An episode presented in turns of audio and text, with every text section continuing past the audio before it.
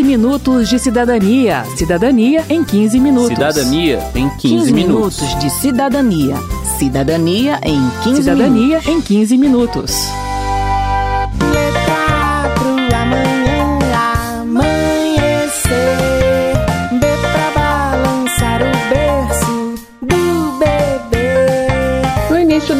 15 Minutos de Cidadania falou sobre uma importante decisão que o Congresso Nacional precisava tomar: o destino do Fundeb, o Fundo de Manutenção e Desenvolvimento da Educação Básica e de Valorização dos Profissionais da Educação.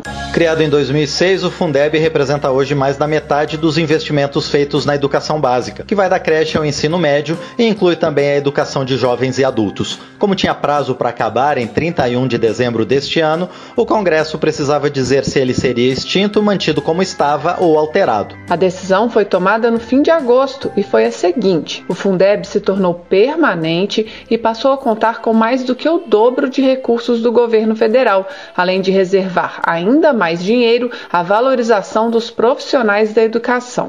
O 15 Minutos de Cidadania retoma agora algumas das explicações sobre o que é o Fundeb e sobre como ele funciona, apresentando também as alterações que ele sofreu. Eu sou Verônica Lima. E eu sou Márcio Aquiles Sardi. Então coloque agora na caixola o ABC Pois nessa vida a gente não se cansa de aprender A Constituição determina que estados e municípios apliquem no mínimo um quarto dos impostos arrecadados em educação.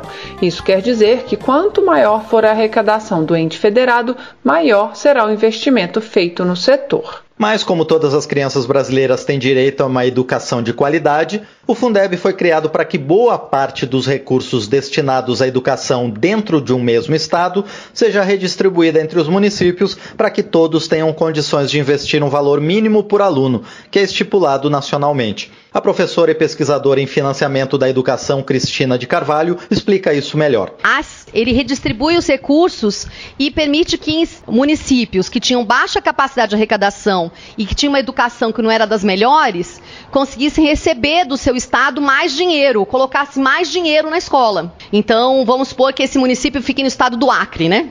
Então, pega todos os municípios do estado do Acre, né? Mais o que o estado arrecada, coloca tudo junto no mesmo bolo, sacode, mistura todo o dinheiro e redistribui o dinheiro de acordo com o número de alunos matriculados nas escolas públicas. O Fundeb não é nacional, na verdade, cada estado tem o seu fundo, assim como o Distrito Federal, mas o dinheiro é destinado tanto pelos municípios quanto pelos estados e pelo governo federal, que oferece uma complementação quando um estado não consegue arrecadação suficiente para investir o valor mínimo por aluno, como explica a professora Catarina de Almeida Santos, que coordena o Comitê DF da Campanha Nacional pelo Direito à Educação tem uma comissão que vai pegar o número de estudantes matriculados na educação básica no ano anterior, pegar a previsão de recursos que tem no país para a educação, aí divide pelo número de alunos matriculados e chega a um valor mínimo no Fundeb. Por exemplo, o estado de São Paulo pode chegar a um valor de 5 mil reais.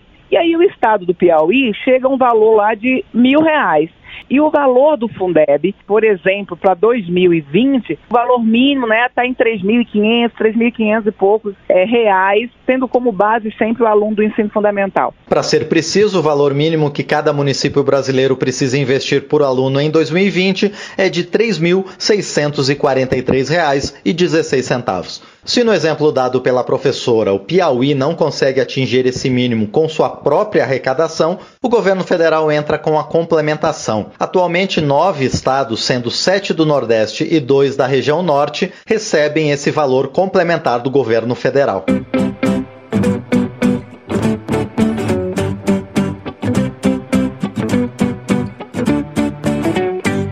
Valor dessa complementação é a principal mudança do novo Fundeb. Vamos entender como ela funciona. No início do ano, o portal da Confederação Nacional dos Municípios informava para 2020 uma estimativa de 158 bilhões de reais em contribuições dos estados, dos municípios e do Distrito Federal ao Fundeb. Portanto, a União precisa adicionar o equivalente a 10% disso, ou seja, 15,8 bilhões de reais, elevando o total do fundo para pouco mais de 170 bilhões. A primeira proposta colocada na mesa de debates pela relatora da matéria na Câmara, a deputada professora Dorinha Seabra Rezende, do DEM do Tocantins, foi de um aumento progressivo desse aporte, chegando a 40% em 2031. O percentual que acabou sendo aprovado foi de 23% a partir de 2026. O aumento será feito de forma escalonada, como relata o líder da maioria no Senado, o senador Eduardo Braga, do MDB do Amazonas. Isso dará, em 2021, 17,5 bilhões. Em 2022, 22,9 bilhões. Mas em 2026, 39,3 bilhões. Isso é um passo muito importante na valorização do professor, na valorização do trabalhador da educação. Durante a sessão do Congresso para a promulgação da emenda à Constituição que aprovou o novo Fundeb, o presidente da Câmara, deputado Rodrigo Maia, ressaltou que mais entes federativos serão beneficiados com recursos do fundo. Ele também elogiou o papel do parlamento no aumento dos recursos do Fundeb, o que demonstra a escolha da educação como prioridade. Todos nós daqui para frente teremos novas responsabilidades, não apenas na regulamentação implementação do Fundeb, que vai ser muito importante. Mais uma vez, um trabalho em conjunto da Câmara e do Senado, como foi a relatoria da deputada Dorinha e do senador Flávio Arnes. Também vamos precisar trabalhar em conjunto na regulamentação do Fundeb. Mas não apenas esses desafios. Quando nós decidimos que a educação é prioridade e que precisa de mais recursos, é uma decisão da política de colocar mais recursos numa área, sabendo que, sem dúvida nenhuma, outras áreas terão menos prioridade. Lembra do Senhor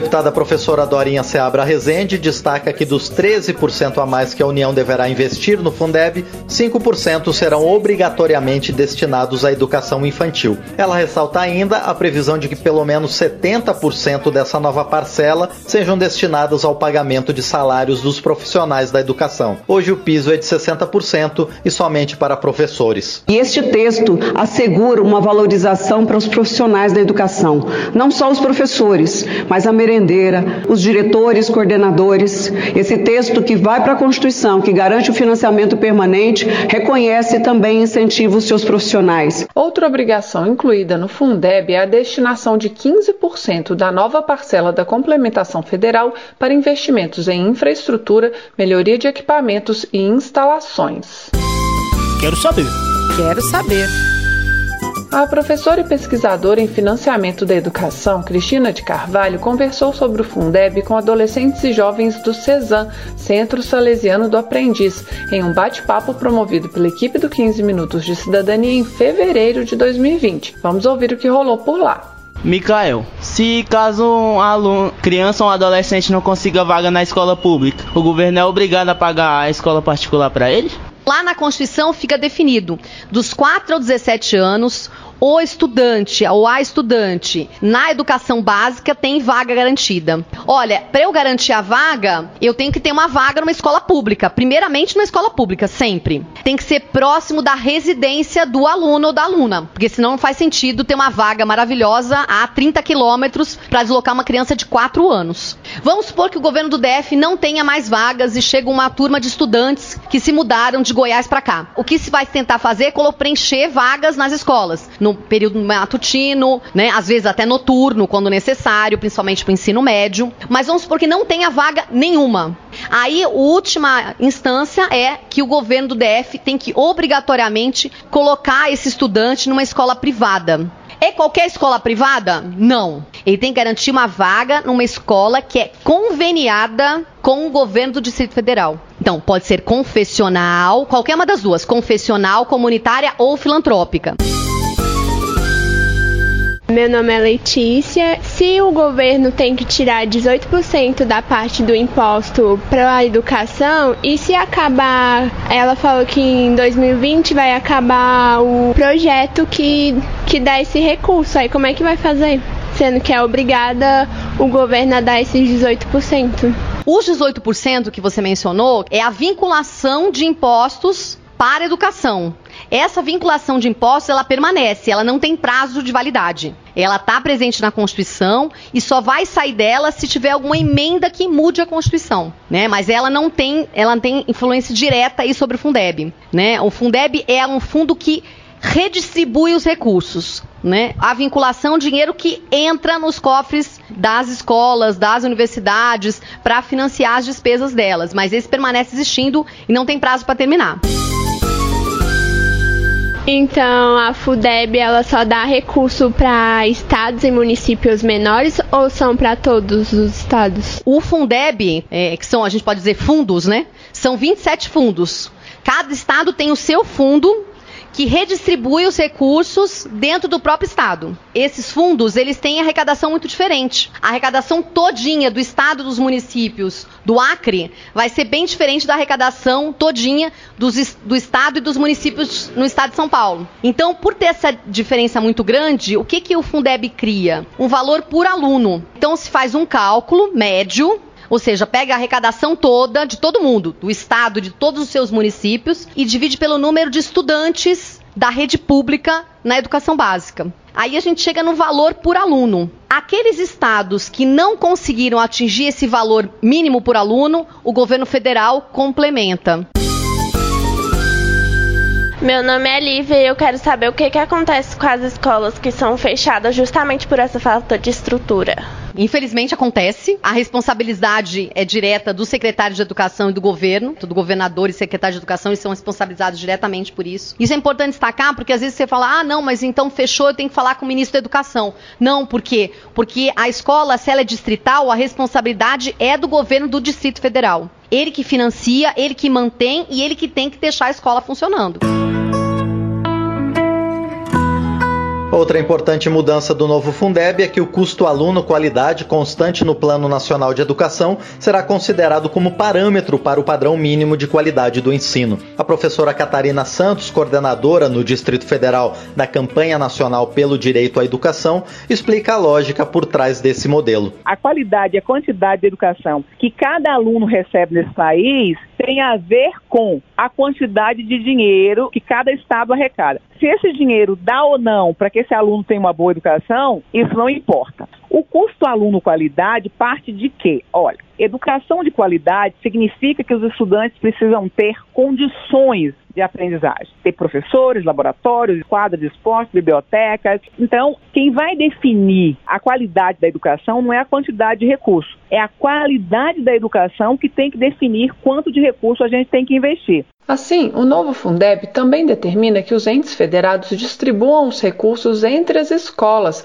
para diminuir desigualdades dentro de uma mesma rede de ensino. Segundo Catarina, para se garantir qualidade nas creches e pré-escolas, são necessários 15 mil reais por aluno por ano. Hoje tem-se uma média de 5 mil reais. Nas escolas militares do Exército, que são referência de qualidade, o valor aluno por ano é de 18 mil reais, similar ao das escolas privadas. E nas escolas federais, ela completa, o custo aluno por ano fica em torno de 10 a 12 mil reais. Enquanto isso, o mínimo nacional para 2020 é de pouco mais de 3.600 reais por aluno. Ainda segundo Catarina, para se chegar ao custo aluno qualidade ideal, a complementação do governo federal ao Fundeb precisaria ser de 50% do valor total dos 27 fundos, ou em números de 2020, 79 bilhões de reais.